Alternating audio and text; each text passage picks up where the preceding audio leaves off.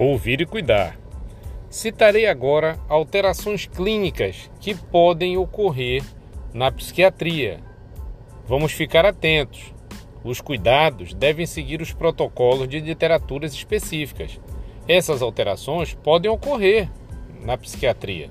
Vamos ver quais são elas. Dor torácica.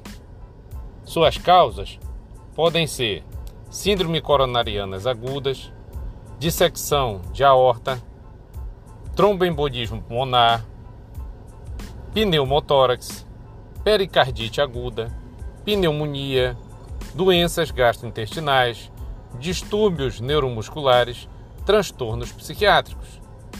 Podemos ter também um quadro de dispneia, doenças obstrutivas de vias aéreas, grandes vias aéreas, pequenas e médias vias aéreas, doença pulmonar obstrutiva crônica, asma brônquica, doenças oclusivas vasculares pulmonares, tromboembolismo pulmonar, a famosa TEP, doenças cardíacas, insuficiência cardíaca descompensada, dispneia psicogênica, dor abdominal.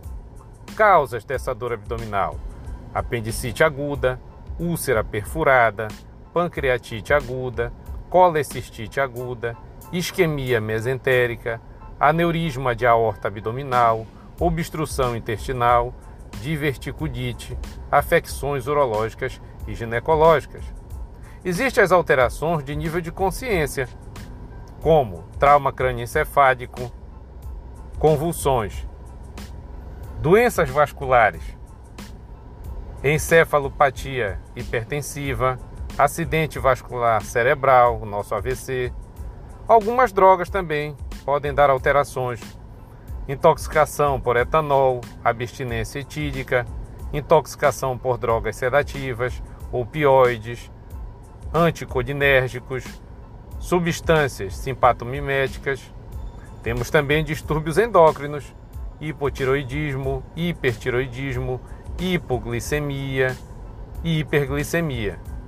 Também temos os transtornos hidroeletrolíticos, hiponatremia, hipercalemia, hipocalcemia e a falência de órgãos, encefalopatia hepática e uremia.